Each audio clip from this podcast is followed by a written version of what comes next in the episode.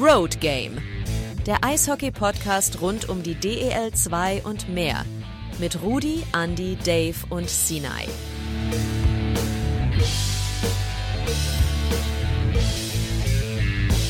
Ein herzliches Hallo an die Welt. Wir sind zurück. Road Game Folge 45.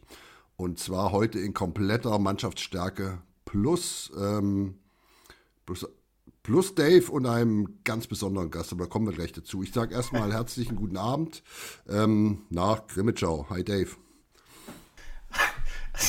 Mir fällt schon wieder nichts dazu ein als Konter. Hallo Rudi, ich freue mich wieder dabei zu sein. Wie sieht's aus in der Wetterau, Andi? Bist du da? Ja, hi, servus, guten Abend. Oder guten Morgen oder guten Tag. Und äh, der letzte im Bunde, ein herzliches Hallo nach Bayreuth. Hi Andi. Hi, ich grüße euch. Dave, dass dir nichts einfällt, ist ja nichts ganz Neues. Ich begrüße aber auch unsere Hörer. Schön, dass ihr wieder dabei seid. Ja, wir freuen uns wirklich, dass ihr wieder zuhört und ähm, ich glaube, wir haben heute eine ganz nette Sendung. Wir haben nämlich einen ganz besonderen Gast zu einem Schwerpunktthema. Ich glaube, ich verrate nicht zu viel, wenn ich das Thema schon mal ähm, anteaser. Ähm, wir haben einen relativ abgeschlagenen Tabellenletzten in der DL2. Das sind die Bietigheim Steelers und da haben wir natürlich ähm, einen guten Freund unseres ähm, kleinen Familien- und Sitzplatz-Hooligan-Podcasts eingeladen. Bei der letzten Folge, wo er dabei war, hatten wir, glaube ich, eine Drei-Stunden-Folge, eine Saisonvorschau und ähm, ich begrüße ihn aus dem Schwäbischen. Hallo Domme.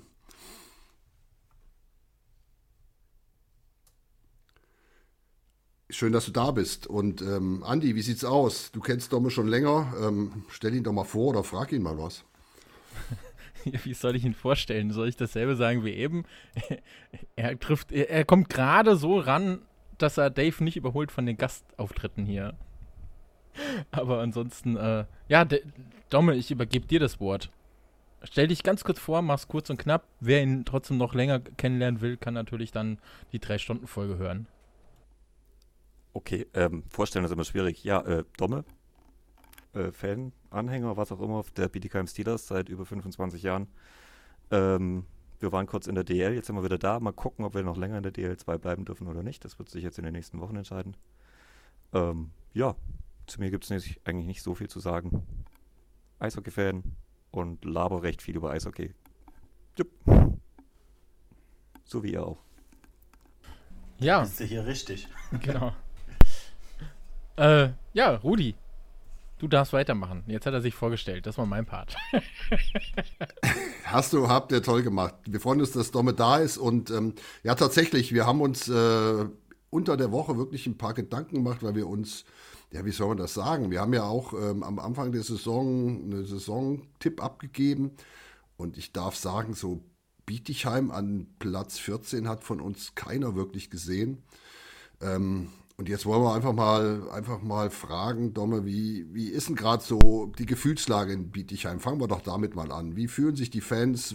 Wie, wie, wie läuft es in Bietigheim? Ich glaube natürlich, ihr seid 14, da richtig toll wird es nicht sein, aber seid ihr so weit unten wie euer, euer Tabellenplatz oder ähm, habt ihr noch alle Hoffnung?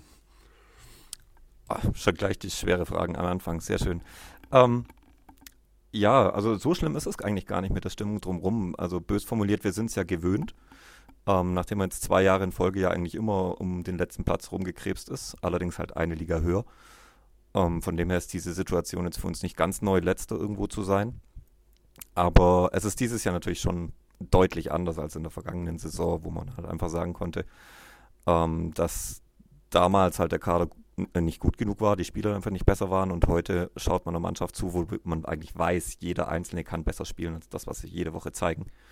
Und sie schaffen es einfach nicht das ist so, was das die Gefühlslage schon immer wieder runterzieht und auch mit der Zeit doch auch einer gewissen Gleichgültigkeit weicht, weil einfach egal, was man halt macht, es, es ändert nichts. So, Trainer feuern, Stimmungsboykott, kein Stimmungsboykott, anfeuern, nicht anfeuern, was auch immer, Pfeifkonzert oder nicht. Es ist immer alles egal, es führt alles zu nichts und das ist schon eine gewisse Resignation spürbar mittlerweile im Umfeld. Aber ja, aufgeben gilt nicht, weil noch ist niemand abgestiegen. Playdowns kommen erst noch. Ja, ich, ich, muss mich, ich muss gleich mal rein. Genau diese Stimmung kann ich tatsächlich vom letzten Jahr genauso in Bayreuth oder den letzten Jahren ähm, widerspiegeln. War ja da genau das Gleiche. Es ist alles Mögliche passiert. Man holt neue Spieler, Trainer, bla. Es ändert sich nur leider sportlich nichts. Kann ich das sehr gut verstehen. Das ist extrem frustrierend. Ja, dann, dann kommen wir gleich mal zu der Frage, was müsste man oder womit hat man denn mal, fangen wir mal von vorne an, womit hat man denn am Anfang der Saison gerechnet? Was war denn euer Gedanke so als Umfeld? Ich denke schon, dass die meisten, dass uns bewusst war, dass es eine sehr, sehr schwere Saison werden wird. Ich glaube nicht, dass da viele mit Voraussetzungen rangegangen sind, dass man wirklich Top 4 oder Top 6 oder sowas angreifen kann. Ähm, aber realistisch 8, 9, 10 war, denke ich, durchaus für die meisten erwartbar, mit ein bisschen nach oben schielen, wie, wie, wie üblich. Ich meine, man ist abgestiegen, man denkt, die Liga kennen wir, wir können die Liga und man schielt natürlich immer ein bisschen nach oben. Das machen, denke ich, alle Vereine. Ähm, aber realistisch, Platz 8 war, denke ich, wäre mit dieser Mannschaft durchaus möglich. Und das war durchaus auch die Erwartungshaltung vor der Saison, weil klar, man hat einen Kader komplett neu zusammengewürfelt, aber wirklich schlecht ist es eigentlich nicht, bis auf die Torhüterposition vielleicht, wo man sagt, wo man vor der Saison hätte vielleicht eine Schwachstelle ausmachen können. Aber ansonsten ist es eigentlich auf dem Papier kein schlechter Kader. Gut, da hat ja auch im Prinzip alle Prognosen, die man vorher von irgendwelchen selbsternannten Eishockey-Experten bei uns im Podcast gehört hat oder in anderen Podcasts oder äh, Eishockey News oder wo man nicht überall äh, irgendwelche Tipps lesen konnte im ESGB-Forum und so weiter und so fort. Es hat ja keiner damit gerechnet, dass man so weit unten landet. Aber woran liegt es denn deiner Meinung nach? Wenn ich da jetzt eine kurze Antwort drauf habe, ich kann ich gleich einen Danny No anrufen. Darf auch ähm, lange sein. Nein, wie, wie immer bei sowas, es, es gibt nicht diese ein, zwei, drei Gründe, sondern es ist halt Murphy's Law. Alles, was schief gehen konnte, ging schief. Ähm, es geht natürlich in der letzten Saison schon los, ähm, dass da die alte Geschäftsführung praktisch die Saison abgeschrieben hat, bevor sie wirklich begonnen hat. Und dann halt Stück für Stück der, der Kader, der auseinandergefallen ist, man einen komplett neuen Kader bauen musste. Ähm, eine Situation wie, also Zerressen hat es gesagt bei einem Fanstammtisch, die kein, keiner dieser Spieler jemals so erlebt hat, dass du wirklich eine komplett zusammengewürfelte Mannschaft hast an, am Anfang der Saison, wo bis auf vier, fünf Spieler niemand irgendjemanden kennt und es wirklich von null aufgebaut werden muss. Also jegliche Hierarchien oder ähnliches das, das existierte einfach nichts. Das heißt, du hast wirklich aus dem Nichts ein Team geschaffen und probiert damit irgendwie Erfolg zu haben. Das waren schon sehr, sehr schwierige Probleme. Dazu ein Trainer, der praktisch als Headcoach noch sehr, sehr wenig bis gar keine Erfahrung hatte. Keine Ahnung, ich war jetzt nie beim Training dabei oder sonstiges. Keine Ahnung, ob er das jetzt gut gemacht hat oder schlecht gemacht hat. Die Ergebnisse waren auf jeden Fall katastrophal. Ähm, also allein die Voraussetzungen waren natürlich schon sehr, sehr schwer. Und Wo, möchte ich gleich mal anhaken. Woran lag das? Wenn man, ähm, Bietigheim war ja jetzt auch letzte Saison nicht erst, ich sag mal, Augsburg wusste es erst am, im Halbfinale von der DL2, dass es halt äh, doch weitergeht in der DL. Bietigheim war klar, okay, wir sind raus. Äh, woran lag es? Hat man zu spät angefangen, sich zu kümmern oder? Na, das Problem war durchaus der Wechsel in der Geschäftsführung. Ähm, also es wurde ja unser langjähriger Geschäftsführer dann letzten Endes doch mal beurlaubt und entlassen. Ähm, und dieser Wechsel, sagen wir mal, lief nicht geräuschfrei zu einem neuen Geschäftsführer. Mit unserem Geschäftsführer haben, ich glaube, vier von fünf Mitarbeitern die Geschäftsstelle gleichzeitig gekündigt. Man hat also auch das Team neben dem Eis komplett neu aufstellen müssen.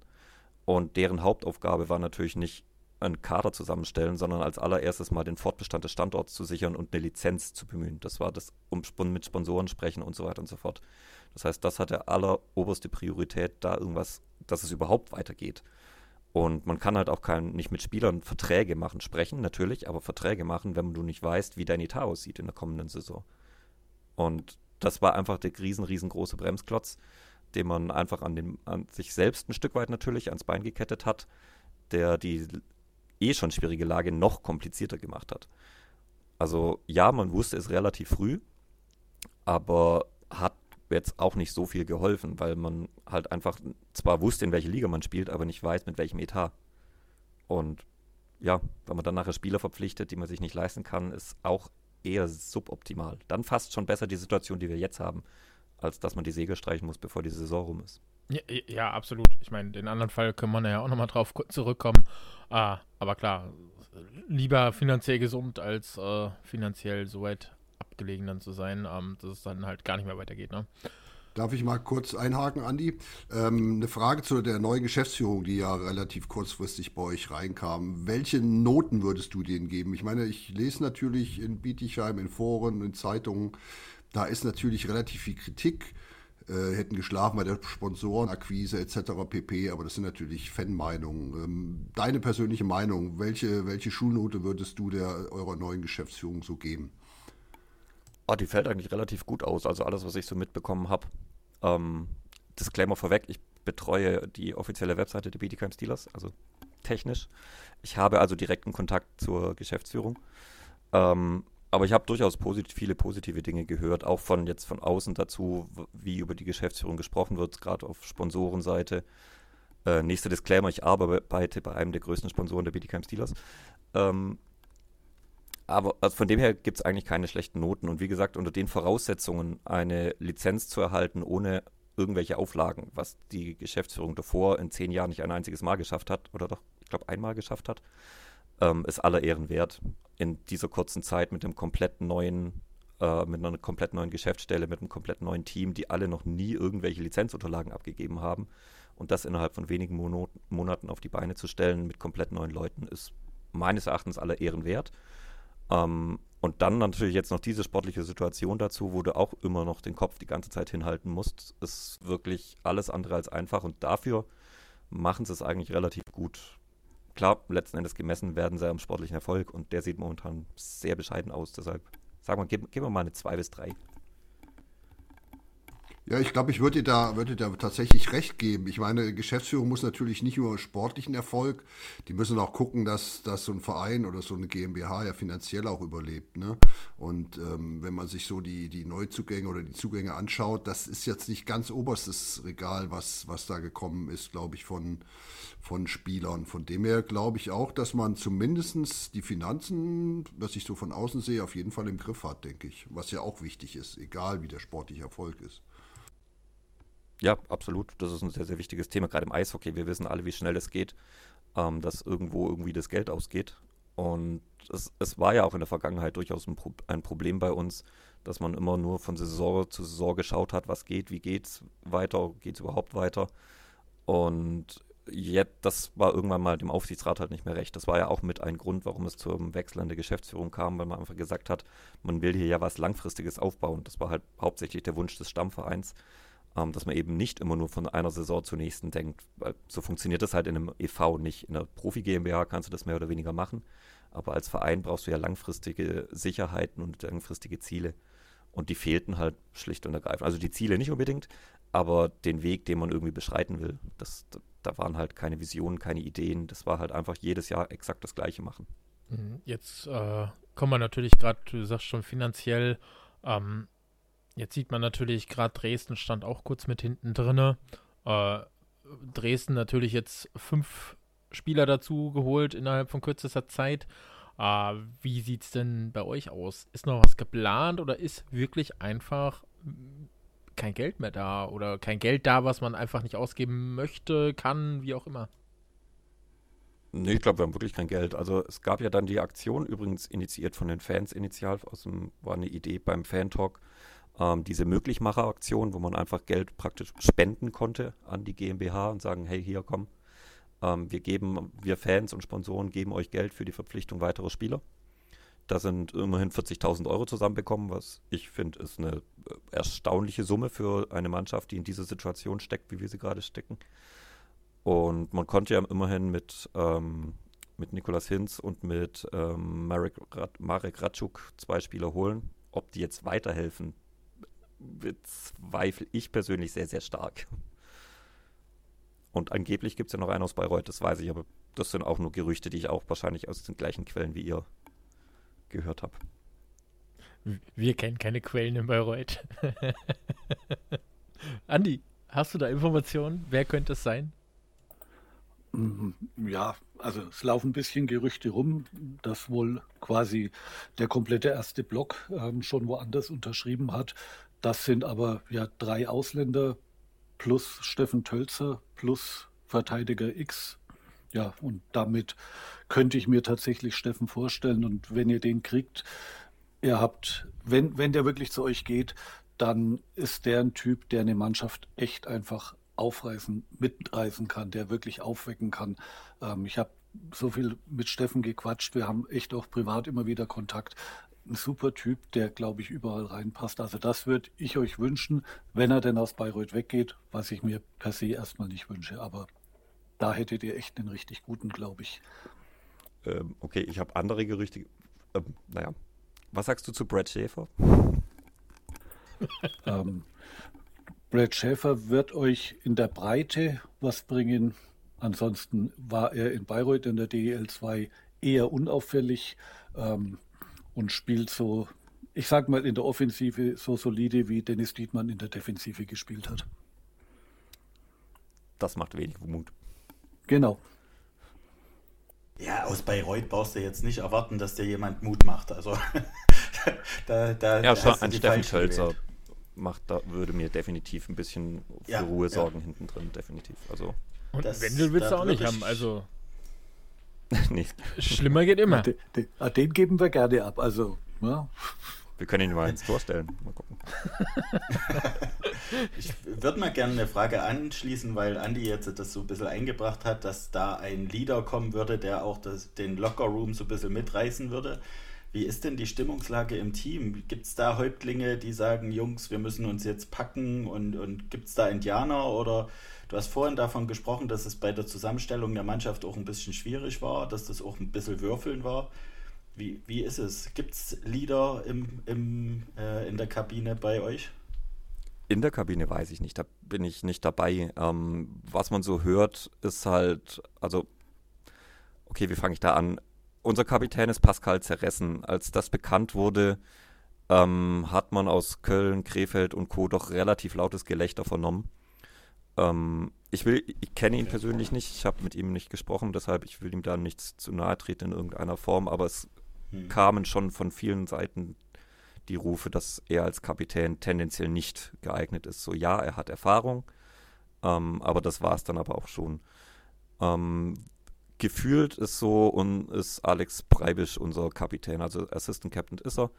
Aber wenn er geht auch wirklich voran, also der bringt die Energie aufs Eis, der, den hörst du auch durch die ganze Halle, wenn es mal ein bisschen ruhiger ist, was hin und wieder bei uns gerade sehr häufig vorkommt.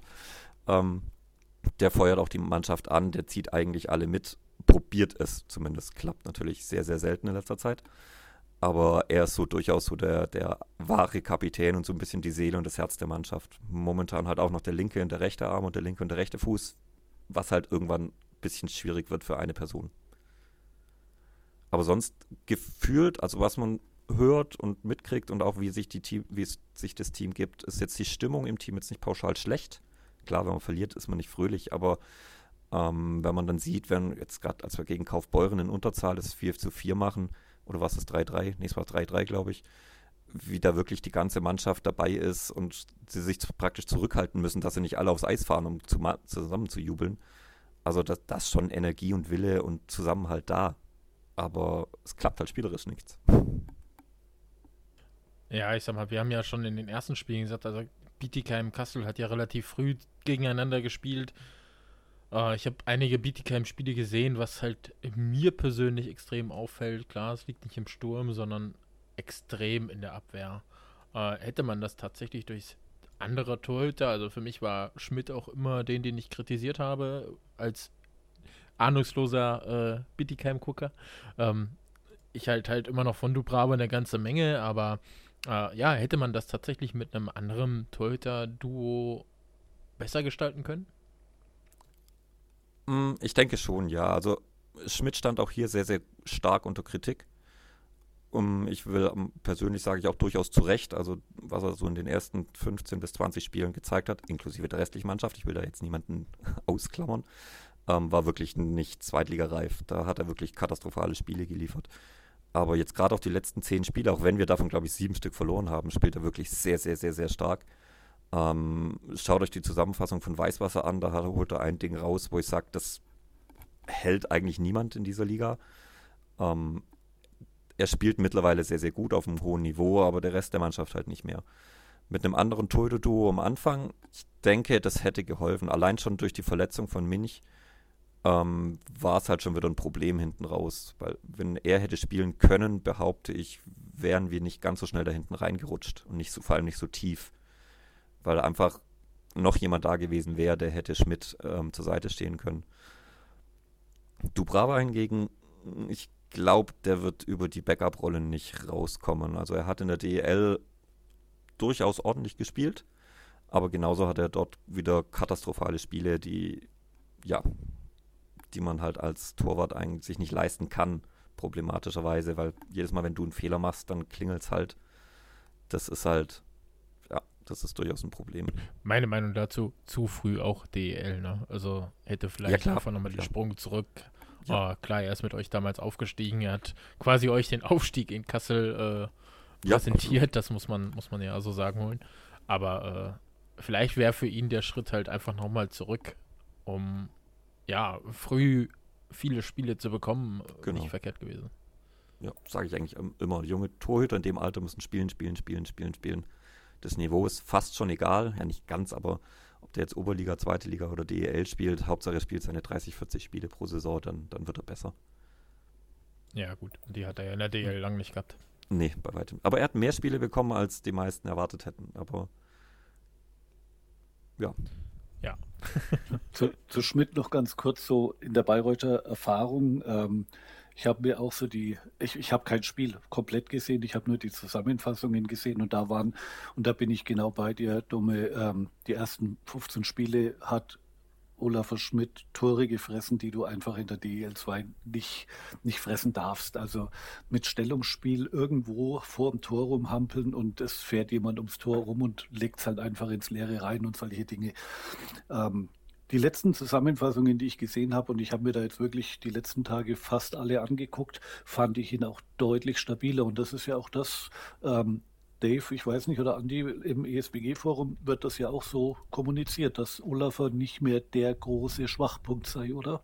Ich hatte es tatsächlich mal angesprochen, weil ähm, ich auch den Eindruck hatte, Schmidt wäre jetzt äh, ja keine Verstärkung und wie man auf die Idee kommt, dass er jetzt irgendwie da eine, eine besondere Rolle spielt. Aber da war ziemlich unis, unisono dann die Meinung, äh, der spielt derzeit sehr konstant, äh, macht, macht einen guten Job und ist, ist einer der positiv auffälligen. Also ich habe versucht, gegen ihn zu stänkern, aber ich wurde widerlegt. Also bisher scheint man dann jetzt doch zufrieden zu sein. Also ich, ich habe es auch so vermittelt gekriegt.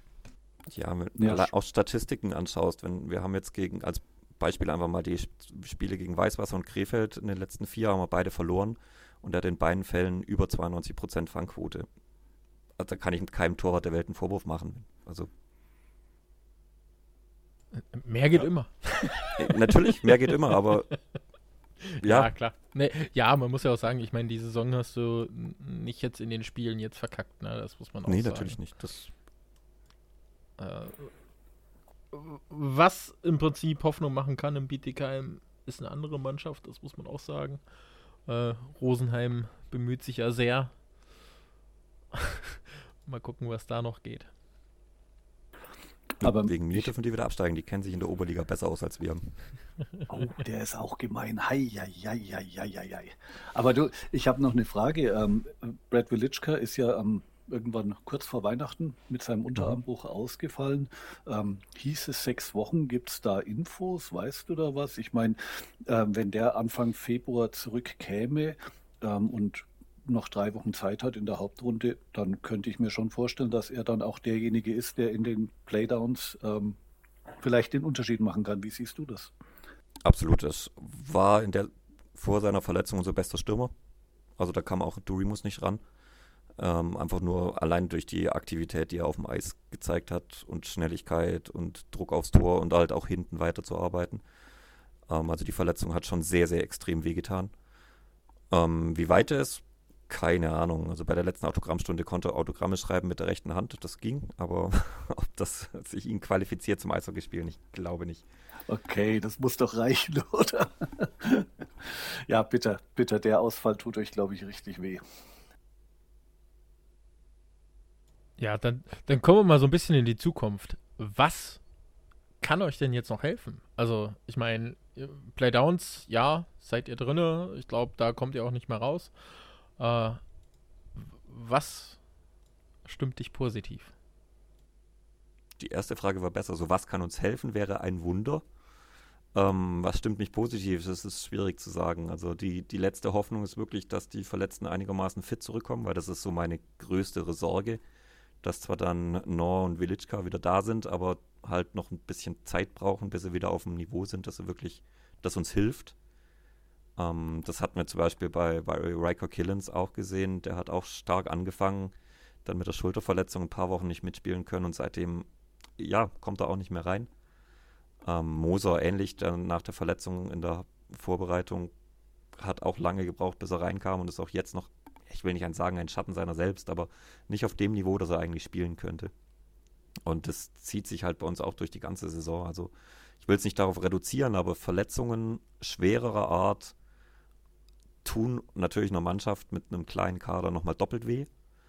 Und wenn dir dann wirklich mit, mit Villitschka, mit Nor, mit Prommersberger wirklich Top-Leute, Minich theoretisch kann man auch dazu zählen, ich meine, er war Starter-Goalie in Mannheim, letzt, äh, in Mannheim, wie ist das andere? Heilbronn, danke. Ähm, in Heilbronn letzte Saison, der hätte uns definitiv geholfen. Und wenn dir dann halt wirklich schon in der Vorbereitung zwei wichtige Stützen der Mannschaft wegbrechen, wird es halt schwierig.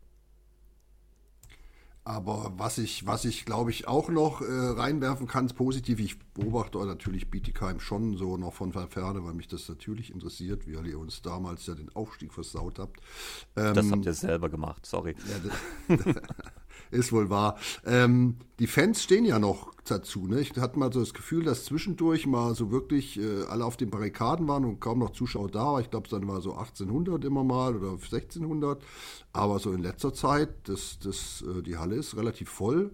Klar, die Stimmung ist natürlich nicht überbordend, das kann ich mir schon vorstellen, aber so grundsätzlich ist euer, euer Fanblog steht noch hinter euch, oder? Oder ist das eine falsche Wahrnehmung von mir? Nö, das ist durchaus richtig. Also es ist wieder, wie ich vorhin schon gesagt habe, wir sind es ja doch durchaus gewöhnt die letzten Jahre, dass man hinten drin steht. Und es hat auch wirklich gedauert. Ich meine, es war gegen Nauheim das am zweiten Weihnachtsfeiertag das Spiel, wo es zum ersten Mal richtig lautstark Pfiffe gab gegen die eigene Mannschaft. Und da waren wir ja schon äh, drei Monate letzter. Und so lange hat man wirklich der Mannschaft die Stange gehalten, die Treue gehalten, gesagt, hey, wir unterstützen euch, scheißegal. Und da war es dann halt wirklich das erste Mal wirklich vorbei. Ähm, auch das Spiel gegen Regensburg danach war es ähnlich. Dann ging es wieder einigermaßen und dann kam noch das Spiel gegen Selb und da war es dann wirklich kurz davor zu kippen. Aber auch das hat, es, es ist nicht gekippt. Also auch jetzt in, in den letzten Spielen die, die Stimmung natürlich nicht gut, aber war jetzt nicht schlecht und es war auch keine negative Stimmung. Es wird weiter das Team angefeuert. Es ist jetzt nicht so, dass man die ganze Zeit mit dem Rücken zum Spiel steht und Absteiger ruft, sondern äh, es ist ganz normaler Support, sage ich, wie wenn wir auf dem achten Platz wären oder sonst irgendwas. Das, der Support hat sich da jetzt nicht großartig geändert von Seiten den Fans. Ja, und, im Nauheim waren auch viele mit, ne? Ich meine, 200, 300 waren das, glaube ich, knapp, die jetzt irgendwie am Sonntag äh, da mitgefahren sind, habe ich gesehen. Das war schon ordentlich. Das muss man erst mal bringen. Ja, und dann bei dem Spiel muss man ja dazu sagen, also ähm, da kannst du ja als Fan vermutlich noch nicht mal böse auf deine Mannschaft sein. Wenn du knapp 50 Mal aufs Tor schießt und es geht einer rein und der Gegen-Goalie Lunemann hat eine Fangquote von knapp 98 Prozent, dann lagst du dir halt einfach auch an den Kopf und sagst, normalerweise gewinnst du solche Spiele, aber wenn du hinten drin stehst, dann passiert eben genau das, dass du es eben nicht gewinnst. Ne? Aber was ich, was ich wirklich spannend fand, ich habe mir jetzt die, die Pressekonferenz vom Sonntag angeschaut mit eurem neuen Trainer Alex Dück. Ich glaube, da fragen wir auch gleich nochmal, was du zu ihm sagen kannst. Auf jeden Fall war die Aussage von ihm, ähm, er glaubt, dass Nor, Danny Nor gerade noch Sportdirektor ist, aber genau weiß er es nicht. Ähm, weiß, weißt du irgendwas, ob er Nein. noch Sportdirektor ist? Keine Ahnung, ich weiß es nicht. Ich denke, es aber hängt fast schon von der. Wen kann man aus Bayreuth holen, wenn es wirklich, wenn es Tölzer ist, darf er bleiben, mehr oder weniger. Wenn es irgendein anderer ist, wird es schwierig, glaube ich. Weil seine Nachverpflichtung halt auch nicht wirklich das war, was das Team brauchte. Also weder Hinz noch Ratschuk, auch wenn Hinz die Sache gut gemacht hat. Aber ja, ich meine, er ist verantwortlich für den Kader. Er hat ihn zusammengestellt und der erste Trainer kann ihn nicht trainieren. Er selber kann ihn nicht trainieren. Und jetzt probiert sein dritter Trainer und wenn der auch nichts rausholt, dann, ja, dann habe ich als sportlicher Leiter halt einfach meinen Job nicht richtig gemacht. Das, wenn kein Trainer der Welt mehr oder weniger, gut, das haben wir jetzt nicht alle ausprobiert, aber immerhin drei Stück, und keiner irgendwie dieses Team auf Kurs bringen kann, dann ist es halt einfach falsch zusammengestellt. Ich denke, es steht und fällt natürlich mit dem Abstieg. Steigen wir ab, ist er auch nicht mehr sportlicher Leiter. Ganz, ganz klar. Ja, das ist, macht Sinn. Wobei, ich meine, so viel sportliches Know-how habt ihr, glaube ich, gar nicht mehr dann in, in, in eurer GmbH oder in eurem Umkreis, oder? Wenn, wenn Know-how noch weg ist. Ich weiß nicht, wie Alexander Dück seine Kontakte sind, aber ähm, eure, eure, Geschäftsführung ist relativ neu im Eishockey, da ist es auch nicht so einfach. Ähm, Na, neu im Eishockey ist sie nicht. Das, das, aber jetzt nicht, was irgendwie der Profi GmbH weiterhilft. Also unser neuer Geschäftsführer ist Gregor Rustige. Der hat vor 15 Jahren oder sowas, war er unser Backup-Goalie in der zweiten Liga. Oder dritter Torwart war er, glaube ich. Also er ist sehr, sehr nah am Eishockey und hat auch die letzten fünf oder bis zehn Jahre war er Geschäftsführer der, des EVs, des Stammvereins. Also er ist schon sehr, sehr nah am Eishockey. Aber wie gesagt, ja, nichts, was jetzt der Profi GmbH an Kontakten weiterhilft. Das ist richtig, ja. Naja, wir drücken auf jeden Fall die Daumen, dass, dass Alex Dück Erfolg haben wird, weil es macht keinen Spaß, Bietigheim auf 14 zu sehen. Also mir jedenfalls nicht. Das muss man äh, mir auch sagen. absolut nicht. Aber dann können wir ja noch dazu kommen. Was haltet ihr im Bietigheim denn von der neuen Playdown-Regelung? ich, also ich fand sie vor der Saison schon scheiße. Also nicht erst jetzt, wo wir praktisch so der erste Leidtragende davon sind. Ähm, ja, also ich, ich verstehe die Intention dahinter, dass du sagst, hey, wir wollen die Hauptrunde aufwerten. Und ganz ehrlich, ohne diese Playoff-Regelung hätten wir wahrscheinlich spätestens jetzt die Hauptrunde abgeschenkt. Und zwar voll. Bin ich mir ziemlich sicher. Und jetzt machst du das, obwohl du, glaube was haben wir gerade Rückstand, acht oder neun Punkte auf dem vorletzten ähm, machst du das halt trotzdem noch nicht, weil ja theoretisch du noch einen Platz klettern könntest, was dir dann eine bessere Ausgangslage für die Playdowns bringt. Von dem her hat die Regelung vielleicht doch das bewirkt, was sie bewirken sollte. Ähm, aber klar, macht man in den Playoffs auch nicht, dass der Erste auf einmal nur einen Vorsprung kriegt auf den Achten. Das ist ja irgendwie. Ja, ich weiß. Schade, nicht. schade. Ja, hat das auch einen 2-0-Vorsprung, hat euch auch nicht geholfen. Den kann ich aus Kasseler Sicht definitiv sagen. Aus den letzten zwei Jahren. Schade. Ja, wir kommen mal zu, zum, zum anderen Thema, was wir uns noch aufgeschrieben haben. Wie sieht es denn aus? Ich meine, ähm, Bietigheim, die Umgebung, Ludwigsburg ist, glaube ich, so mit einer der reichsten, nenne ich es mal, Regionen in Deutschland mit den, mit den größten Welt, äh, Anzahl der Weltmarktführern auf eine Stelle, glaube ich. Da gibt es ein Buch Weltmarktführer aus Deutschland und die meisten kommen, glaube ich, aus eurer Gegend.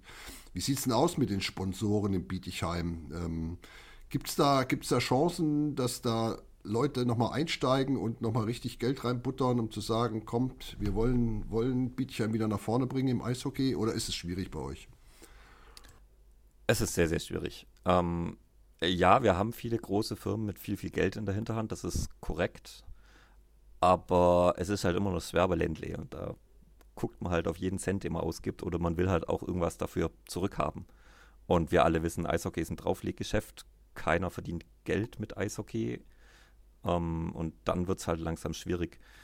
Dazu kommt, dass wir zwar wirklich diese hohe Dichte an Firmen haben, allerdings halt auch eine sehr, sehr hohe Dichte an Profisport.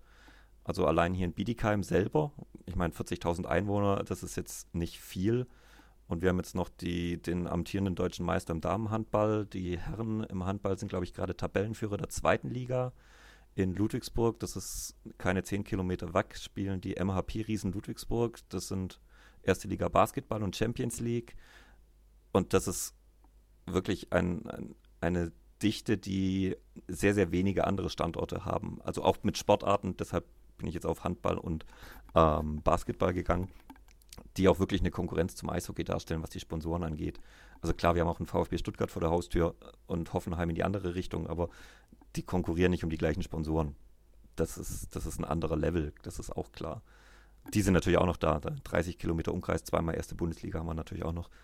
Ähm, die Heilbronner Falken sind auch nicht so weit weg, die buhlen natürlich da auch noch mit. ähm, es, ist, wir, es gibt viele Sponsoren, aber es gibt halt auch sehr, sehr viele, die da was vom Kuchen abhaben wollen. Deshalb ist das eine sehr, sehr schwierige Arbeit. Und ich bin gespannt, was unsere neue Geschäftsführung daraus macht. Also man hört viel von der alten Geschäftsführung, dass die es nicht so ganz verstanden haben, neue Sponsoren zu gewinnen, ähm, weil man in den letzten zehn Jahren schlicht und ergreifend keinen einzigen Großsponsor neu dazugewonnen konnte. Trotz sechs Jahre Playoff-Finale, trotz Aufstieg DEL kam halt kein nennenswerter Sponsor dazu. Und das ist, denke ich, auch ein Punkt, an dem die neue GmbH-Führung gemessen werden wird, wie es an der Sponsorenfront aussieht, wie sich das da entwickelt. Ja, das kann ich mir vorstellen. Das ist ein, ist ein spannendes Geschäft. Ich meine, ich versuche ja immer mal mit Schwaben Geschäfte zu machen. Das ist hart. Die, da geht es um jeden, jeden Euro. Das ist wirklich mhm. spannend. Mhm. Ähm, aber jetzt mal wirklich eine, eine ketzerische Frage, eine, eine, wirklich, äh, aber auch nicht übel nehmen. Nehmen wir an, ihr geht jetzt wirklich in die Oberliga. Da hättet ihr Heilbronn und Stuttgart. Ist das was, worauf man sich freuen könnte? Ich meine, das sind, wären echt viele Derbys, die da gespielt werden. Oder wäre dir das echt lieber DL2 ohne die beiden? Lieber DL2 ohne die beiden. Also klar, gegen Heilbronn ist immer lustig, aber auf der Stuttgart ist kein. Ja, natürlich ist es ein Derby, aber auf der anderen Seite schau dir den Stuttgarter Kader an. In der Mannschaft spielen, glaube ich, 16, 14, 16, sowas in der Größenordnung Spieler aus unserem Nachwuchs. Also das ist unsere zweite Mannschaft, die gerade in Stuttgart spielt.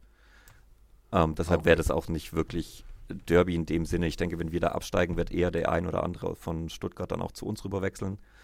Ähm, weil das ist unsere Mannschaft, das sind die meisten Spieler, sind aus unserem Nachwuchs, die haben wir großgezogen. Und die hätten sonst bei unserer zweiten Mannschaft, die jetzt auch Tabellenletzter ist in der Regionalliga, da hätten die eigentlich gespielt, aber nachdem Stuttgart gesagt hat, sie probieren es, haben die natürlich viele regionale, die besten regionalen Spieler hochgezogen. Und das ist halt halb Bietigheim, ja. Spannend. Ja, wie läuft es grundsätzlich bei euch im Nachwuchs in Bietigheim? Gibt es da auch Auswirkungen von den Schwächen der ersten Mannschaft oder läuft der gesondert und das läuft, läuft gut durch? Ich glaube, mhm. ihr seid schon relativ erfolgreich, ne? Auch DNL, ich glaube DNL 2 spielen die, oder? Kann es sein? Ich weiß jetzt nicht, ob ihr mit dem DNL-Modus, ob ihr den verstanden habt. Ich habe es nicht. Sag's nee, das ist ein bisschen schwierig gerade. Deshalb habe ich ja auch ein bisschen gestockt. Aber ihr seid nicht unerfolgreich, finde ich, so für so eine kleine ja, Stadt. Definitiv. Also gestartet sind wir in der DNL 2, wo es so noch hieß, und jetzt spielt man irgendwie Qualifikationsrunde. Also man hat durchaus die Chance, der unter die besten 14, ich glaube unter den besten 16 Deutschland sind wir schon. Und das sieht schon eigentlich ganz gut aus, für, die, für wie du gesagt hast, für die Größe des Standorts. Ähm, aber der Anspruch ist ein anderer. Ich meine, unser Jugend-DNL-Trainer und sportlicher Leiter des Nachwuchs ist mit Rupert Meister jetzt vermutlich ein fachlich besserer Mann, als unsere Profi-GmbH hat, aber äh, das ist durchaus auch ein Zeichen, wo es hin soll. Und die fünf Sterne sind auch der Anspruch, den man, die man hier erreichen möchte. Ähm, und auf lange Sicht will man hier durchaus erfolgreiche Nachwuchsarbeit hochziehen.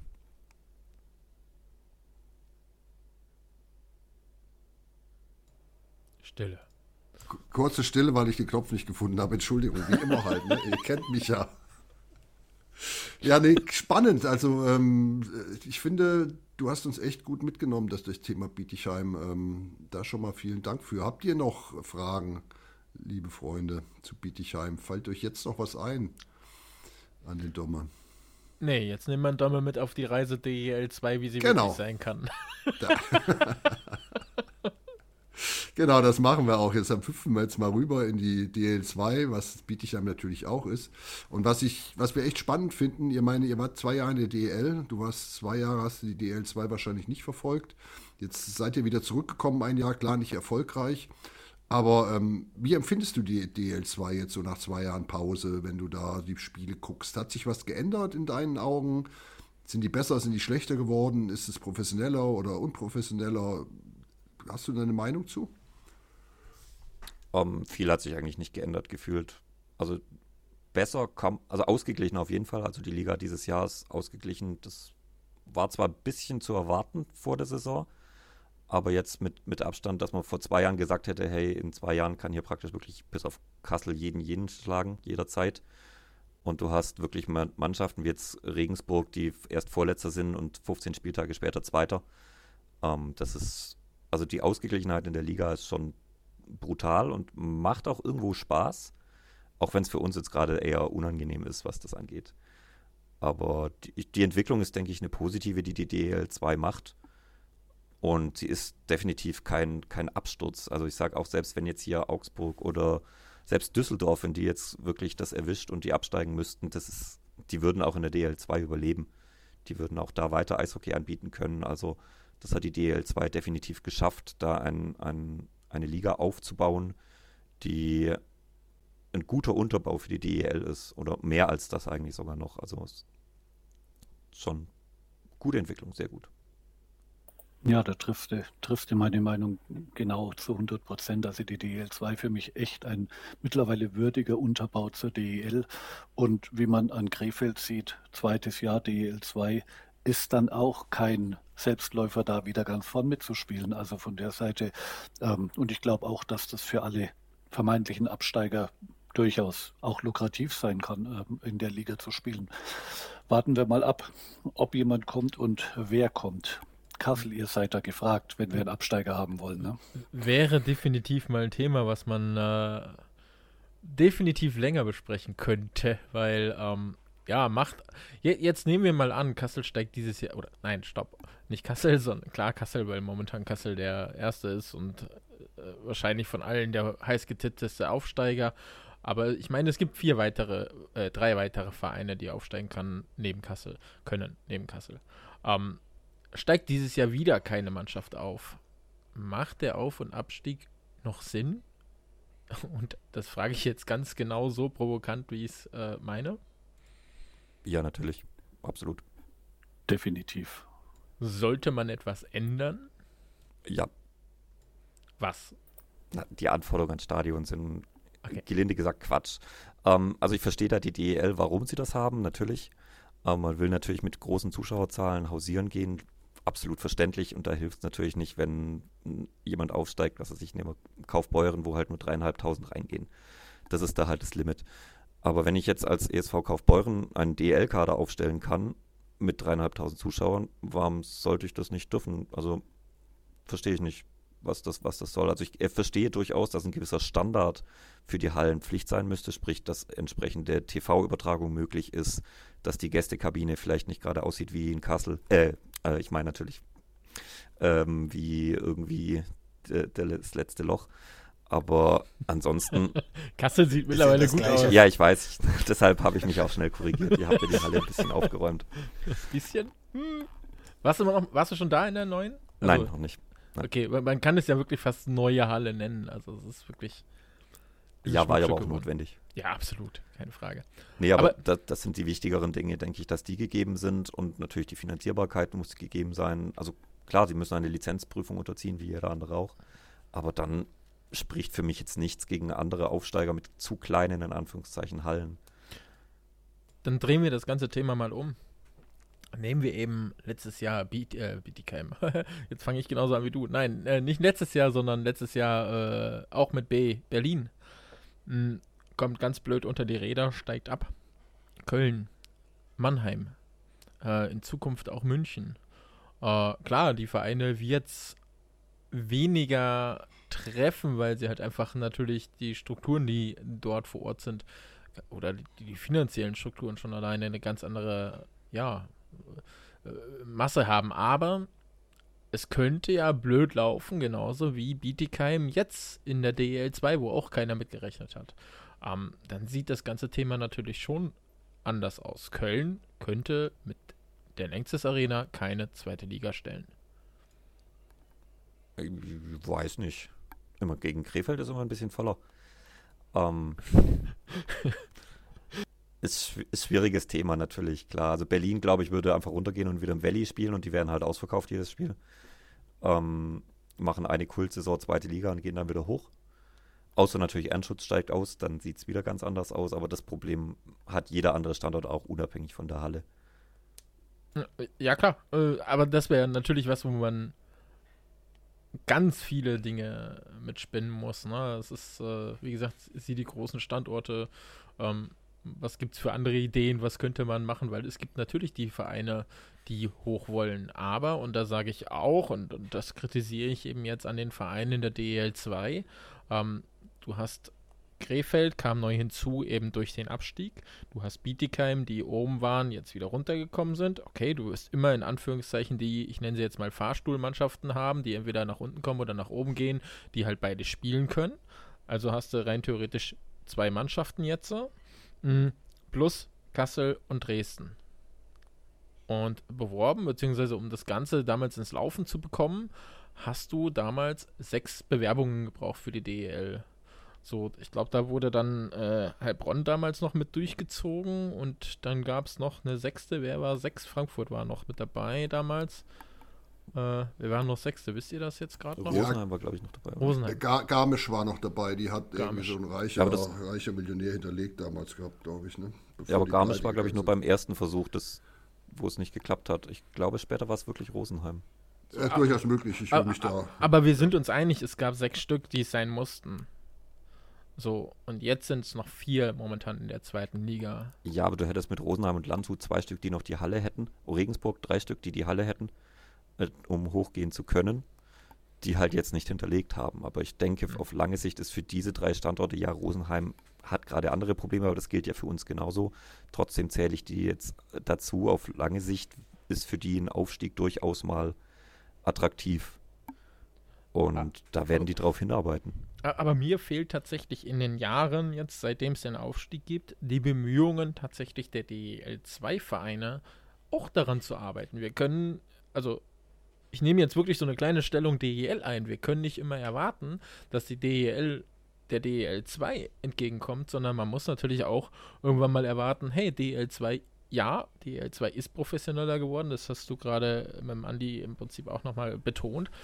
Aber da muss auch was kommen. Wir können nicht die ganze Zeit von unten fordern, ihr müsst uns reinlassen oder ihr müsst die Bedingungen ändern. Man muss sich auch diesbezüglich noch ein bisschen näher annähern, weil rein theoretisch hat man sich zu dem, was am Anfang gefordert war, verschlechtert und kommt meiner Meinung nach aus DEL-Sicht schon entgegen derzeit. Boah, das sehe ich ja so. ganz anders. Puh, ja, da, da Andi, ja Andi, hau mal rein jetzt, hau den mal um nee, die Ohren, also, den Kollegen. Nee, nee, also, äh, entschuldige, also, Dobe hat es gerade echt gut gesagt, es, es gibt genügend Vereine, ähm, die die absolut die Kapazität hätten, die, die da äh, auch hoch können. Äh, und was soll die DEL2 denn tun? Ravensburg hat für mich ganz klar, aber sie erfüllen die Stadionbedingungen nicht und die können dieses Ding einfach nicht mal auf die Schnelle umbauen. Nee, also das ist mir zu einfach, dass da die DEL2 rankommen muss, ähm, weil dann ließe sich auch im Umkehrschluss natürlich genauso argumentieren, ja, was macht denn bitteschön, wenn es denn irgendwann soweit kommt, Weiden mit einer Halle und 2500 Zuschauern und aktuell als Tabellenführer in der Oberliga mit 1500 im Schnitt in der DL2. Nee, nee, die nehmen wir nicht. Also, das ist mir zu einfach. Nee, also sportlicher Aufstieg gehört für mich dazu. Ähm, und überhaupt irgendwelche Regularien da reinzubringen, und ich bin da nicht bei der Stadionkapazität, ähm, macht für mich keinen Sinn was möglich ist oder was man natürlich gucken muss, wie du sagst, also ähm, Bayreuth hat auch keine Kabine, ähm, wo man als Gastverein gerne hingeht, um Gottes Willen. Und ähm, das wäre auch gar nicht machbar. Aber wir haben eine Halle mit fast 4800 Leuten. Also gut, die ist nicht zu, aber egal. Mir geht es tatsächlich darum, dass ähm, da nicht die DL2 irgendwas tun muss. Es gibt einen sportlichen äh, Aufsteiger und der muss das Recht haben, in der Liga höher zu spielen. Ganz einfach. Zumal die DL2 ja auch getan hat. Also wenn du jetzt nach Landshut guckst, wenn du nach Kassel guckst, was da in die Hallen investiert wurde, das, ist wahrscheinlich mehr Geld, als in der gleichen Zeit in der DL in alle Hallen investiert wurde. Ich klammer jetzt mal München aus, weil München selber da ja auch nichts investiert. Ja, äh, also nur, dass ihr, ich wollte damit natürlich extra provokant sein, weil jetzt nehmen wir mal den anderen Fall, Iserlohn steigt ab und schafft es nicht und Kassel schafft es tatsächlich oder Krefeld schafft es, ist ja völlig egal. Wenn Iserlohn absteigt, hm, Iserlohn könnte nicht mehr hoch. Das ist das nächste Paradoxe daran, ne? Ja, ganz so ist es nicht. Die kriegen schon ihre 6000 Punkte zusammen mit der komischen Bruchbude. Also ähm, ich glaube, das wird schon noch irgendwie funktionieren. Aber du hast völlig recht. Aber ich meine, was, was hätte denn Rosenheim gemacht? Die wären dieses Jahr, letzte, also letzte Saison aufgestiegen und hätten gesagt, okay, ich lege leg gleich mal 816.000 Euro für die DEL. Ähm, ich meine, was wäre denn das für ein Signal gewesen? Ich, das, das Keine Frage. gar nicht gegangen. Aber trotzdem ist der Auf- und Abstieg damals geknüpft worden und das ist genau das Provokante, was ich gerade meinte, an sechs Mannschaften.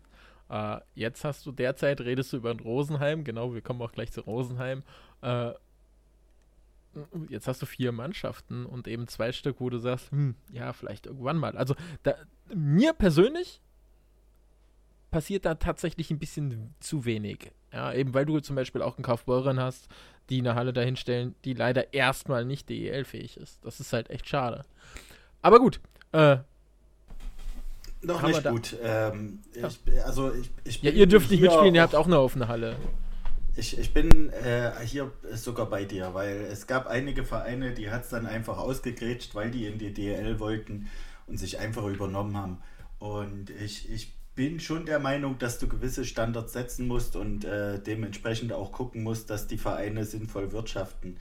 Und äh, das, also so ein paar Grundvoraussetzungen, Rahmenbedingungen brauchst du einfach und äh, die 816.000 Bürgschaft, das würde mir nicht mal reichen, muss ich ehrlich sagen, weil das ist, ähm, ja, das sichert die anderen Vereine ein Stück weit ab, aber du hast halt auch eine Außenwirkung als Liga und wenn, also ich, ich liebe Krimitschau, aber wenn du so eine Halle dort präsentieren würdest, das wäre einfach, ja, das ist, ist, ist kein Aushängeschild, ne? Das wäre Kult, aber das hat ja nichts mit Professionalität in dem Sinne zu tun. Jetzt liegt das in Krimitschau auch an ganz anderen Bedingungen. Das ist nicht so einfach mit dem Stadion, aber ähm, das wäre doch auch ein Verein, äh, der sich nur übernehmen würde und, und äh, unten in der Liga rumkrebsen würde. Äh, Weiß ich nicht, wo da die Aufwertung auch der DEL sein sollte.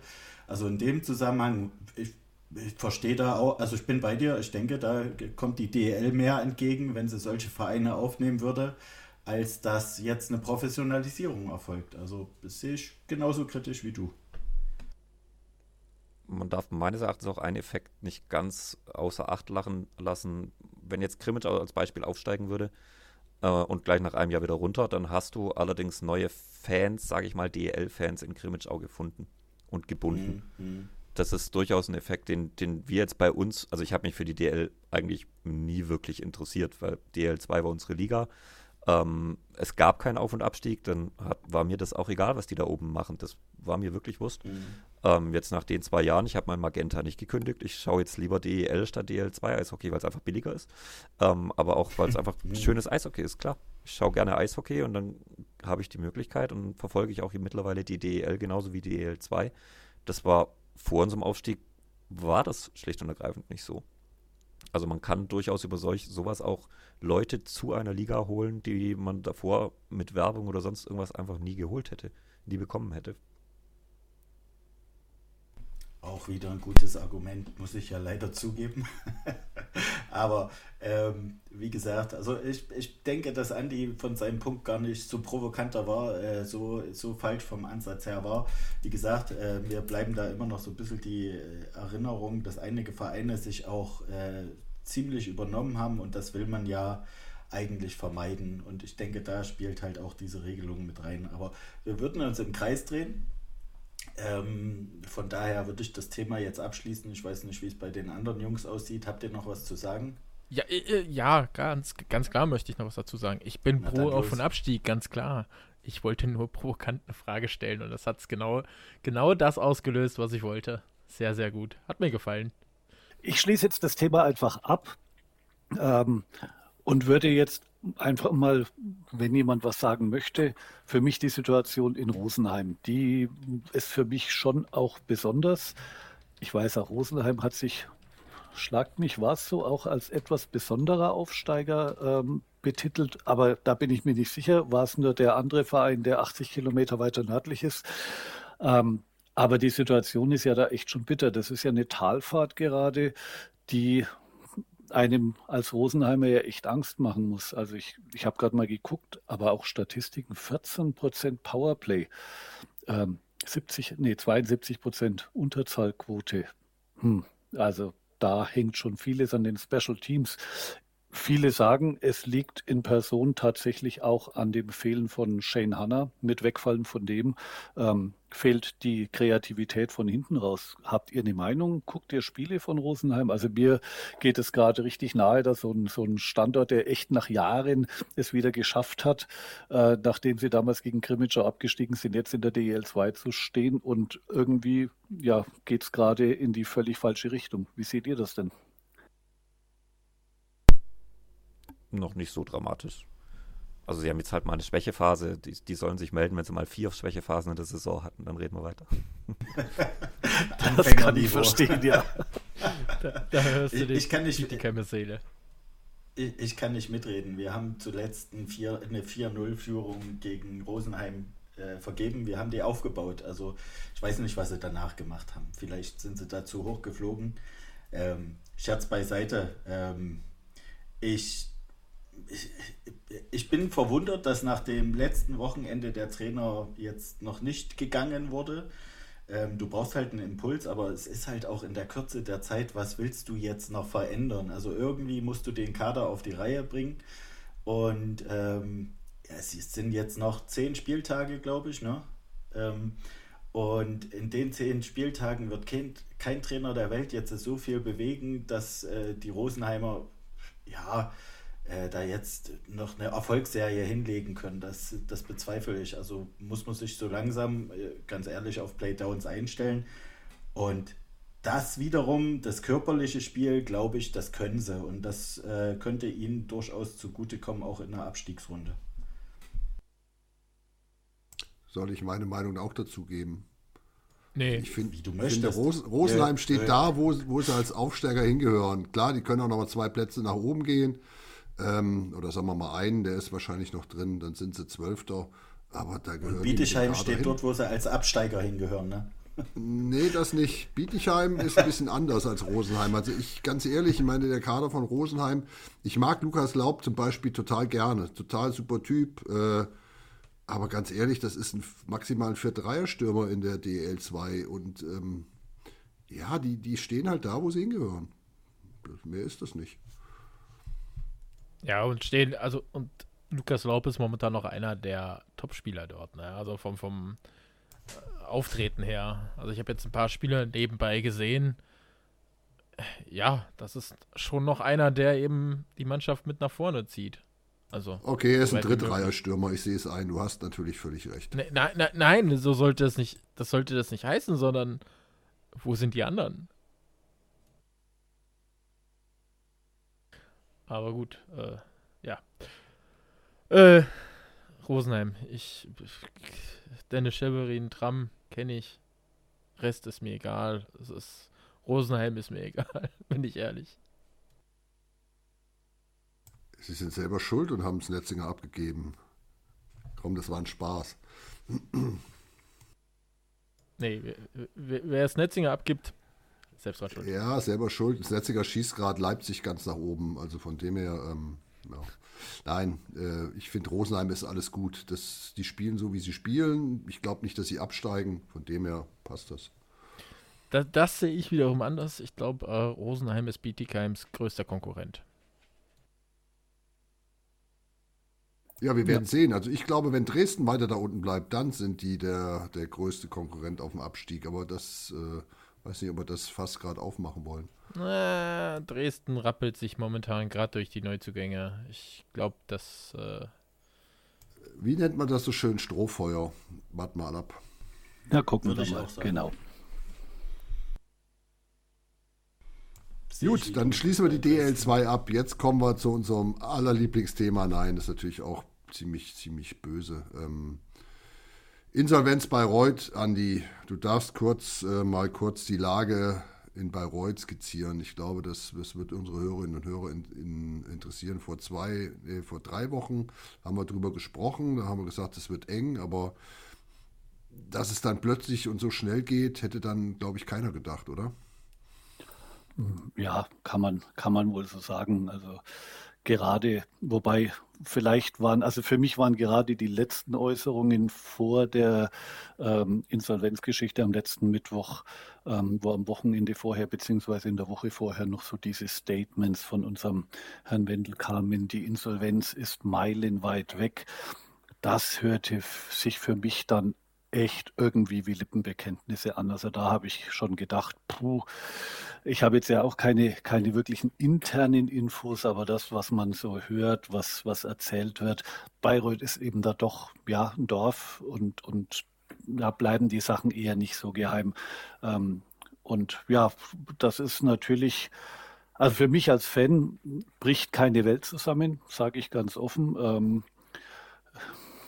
You, you deserve what you get oder you get what you deserve am Ende des Tages, äh, wenn ich über Jahre hinweg alle, alle gut gemeinten Ratschläge, Hilfestellungsversuche etc.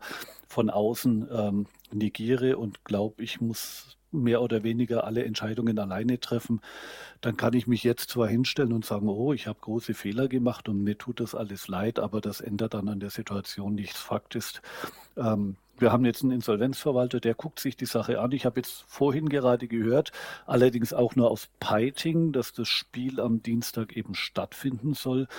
Offizielle Mitteilung von den Bayreuth Tigers oder vom Insolvenzverwalter gibt es nicht. Ähm, ja, so gesehen gehe ich mal davon aus, dass die Spiele oder das Spiel stattfindet.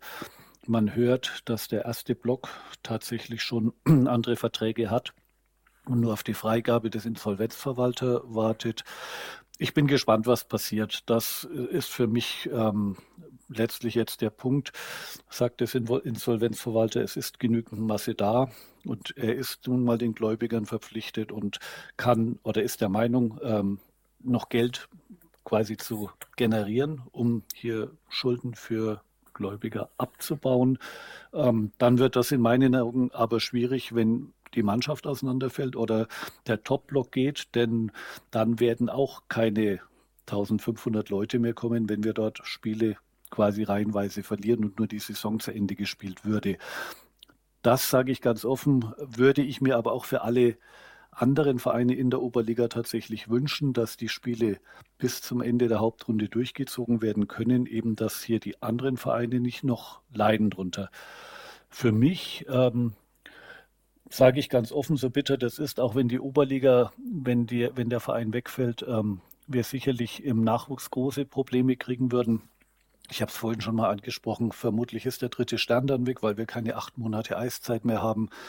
Das macht die ganze Situation dann extrem schwierig. Ich sage euch ganz klar, da stehe ich dazu, ich möchte keine weitere Saison mit Matthias Wendel als Geschäftsführer haben. Und damit ist letztlich die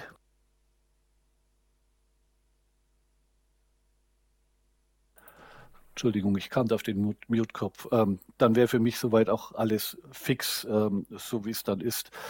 Mit Matthias Wendel möchte ich es nicht mehr. Das würde aber eine Planinsolvenz bedeuten. Ob die möglich ist, das müssen andere entscheiden. Ich möchte es nicht und ich würde dann auch, und ich war jetzt auch schon des Öfteren beim Stammverein und würde tatsächlich dann auch da deutlich unterstützen und das hört man auch von diversen Fans. Also wir werden keine 1500 Zuschauer in der Landesliga haben. Ich denke, da muss man auch ganz klar sein. Aber wenn wir vielleicht auf 600 Zuschauer kommen, dann wäre das durchaus in Ordnung und dann kann es vielleicht auch mal in Ruhe wieder ein bisschen nach oben gehen. Aber erstmal muss der Verein zur Ruhe kommen und alle Fans auch wieder an einem Strang ziehen. Ja, vielen Dank für die, für die Zusammenfassung, die Infos. Eine Frage hätte ich noch an dich, die mich wirklich interessiert. Nehmen wir an, die Hauptrunde wird zu Ende gespielt. Hättest du Bock darauf, hinzugehen, dir das anzuschauen? Ich meine, du bist ein großer Fan. Oder sagst du, oh Gott, das mache ich jetzt, weil ich muss? Oder wie, wie, wie ist da deine Gefühlslage? Ähm, kann ich ganz klar sagen. Also ähm, ich werde, egal was passiert, ähm, kein Geld mehr loswerden und das kann ich jetzt nur für mich ganz persönlich so sagen, ich habe meine Dauerkarte bereits bezahlt. Das Geld, das da reinging, war im September oder im August schon weg. Äh, folglich trage ich kein Geld mehr ins Stadion. Ich würde da hingehen aus Respekt vor der Mannschaft, weil diese Mannschaft es einfach verdient hat, dass sie Zuschauer hat, dass äh, die Fans da sind, dass ein bisschen Stimmung herrscht. Das würde ich auf alle Fälle tun und ich würde mir jedes weitere Spiel ansehen, weil ich mir einfach kein Ticket mehr kaufen müsste. Ich kann aber auch jeden verstehen, der sagt, ich gehe nicht dahin, schaue mir eine Mannschaft an, die dann verliert, um einfach nur den Gläubigern vielleicht ein bisschen Geld zu geben. Beides ist korrekt. Also ich wäre weiterhin dabei und ich würde wahrscheinlich die Spiele des EHC Bayreuth und der Bayreuth Tigers dann eben besuchen. Ja, cool. Danke für, das, für, die, für deine Info dazu. Ja, dann kommen wir, glaube ich, langsam dem Ende entgegen. Unsere beliebte Rubrik Fast Break noch. Wir haben drei Dinge gefunden in der Eishockey-Welt. Ähm, die erste finde ich eigentlich relativ spannend. Felix Schütz ist in Erding als Trainer entlassen worden. Hm, was mich da so wirklich interessiert, ich meine, der sollte letztes Jahr sein Abschiedsspiel ja haben, inklusive Leon Dreiseitel und äh, der halben Eishockeywelt, die da spielen sollte, für, ich glaube, Stehplatz irgendwie 38 Euro. Ich bin gespannt, ob das noch stattfindet dann. Also finde ich, find ich ganz, ganz spannend. Ähm, Punkt Nummer zwei. Andi, ähm, das ist ja dein Ding, du bist ja Oilers-Fan. Sieg Nummer 16, die stehen kurz vor, ihrem, vor dem, vor dem All-Time-Rekord der NHL, richtig? Ähm, Ab's klappt, müssen wir allerdings noch ein bisschen warten, weil das nächste Spiel gegen Vegas ist erst am 6. Februar, weil jetzt irgendwie die nächste, dieses Wochenende All-Star-Wochenende haben. Und der dritte Punkt, ähm, auch spannend, künstliche Intelligenz soll in der DL ähm, die Trainer beim Wechsel unterstützen.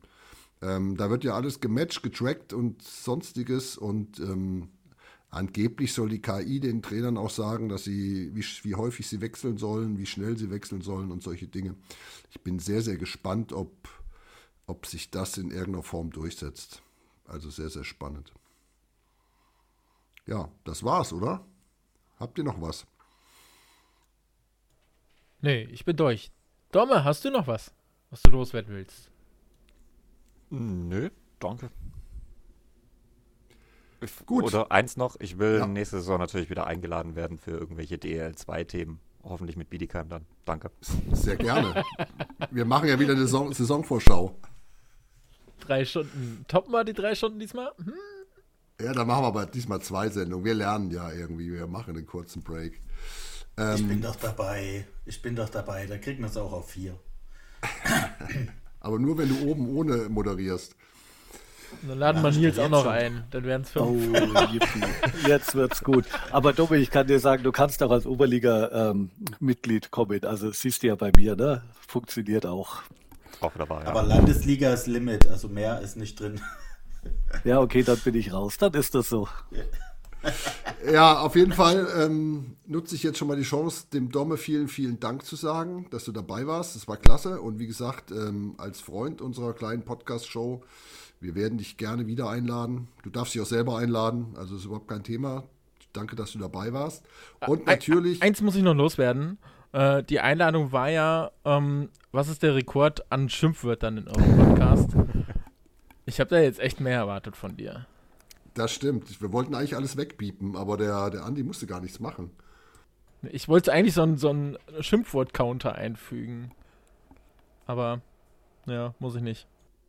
ja, ihr wolltet ja eine realistische Einschätzung, keine emotionale, oder? War das jetzt falsch? Äh, ich glaube, wir müssen nochmal aufnehmen. ich glaube, wir fangen nochmal an. Okay, also auf jeden Fall nochmal vielen, vielen Dank, dass du da warst. Ähm, dein Lied für unsere Spotify-Playlist, die Road Game äh, Auswärtsfahrt Spotify-Playlist.